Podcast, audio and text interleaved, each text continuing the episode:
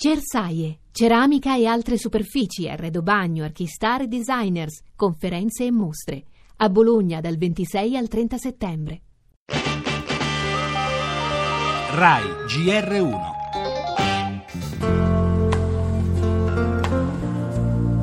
sarà raddoppiato e portato a 360.000 il numero dei rifugiati che verranno accolti in 50 paesi, ha annunciato Obama al summit voluto proprio dagli Stati Uniti.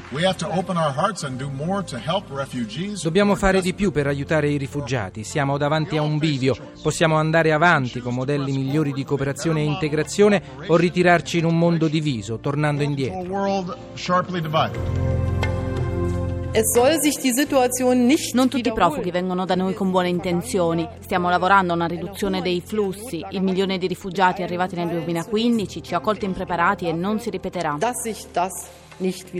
Nonostante le polemiche, i lavori per la costruzione del muro di Calais sono cominciati, alto 4 metri, lungo un chilometro. Dalla parte del coraggio contro la paura e non dalla parte di chi tira sui muri e sono le posizioni che anche noi portiamo avanti nel dibattito europeo.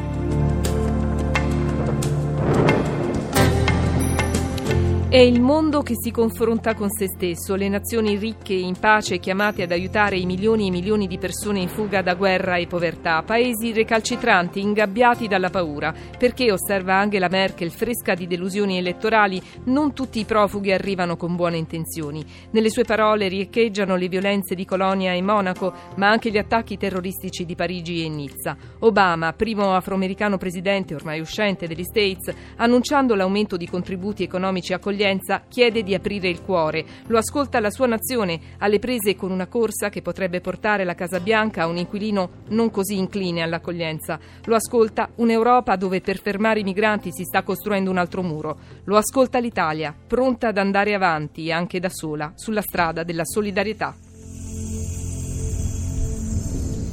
Le altre notizie, legge elettorale, oggi il voto delle mozioni sull'Italicum, questa mattina incontro della maggioranza per limare il testo, i 5 Stelle chiedono un ritorno al proporzionale, a Roma incontro Raggi Malagò per decidere sulla candidatura della capitale alle Olimpiadi 2024, nel pomeriggio conferenza stampa per annunciare la decisione. I tecnici italiani rapiti in Libia, intelligence italiana al lavoro per cercare contatti, polemiche sull'assenza della scorta, la cronaca, strage di Viareggio. Chiesti 248 anni di carcere, le parole di Papa Francesco ad Assisi, pontefice ha ricordato il dramma di chi vive nei paesi in guerra. Cultura, Salone del Libro, fallita la trattativa, nessuna intesa tra Milano e Torino. Cinema, dopo 12 anni e 6 figli si separano Brad Pitt e Angelina Jolie. Sport, calcio, nell'anticipo il Milan batte la Lazio, oggi la quinta giornata.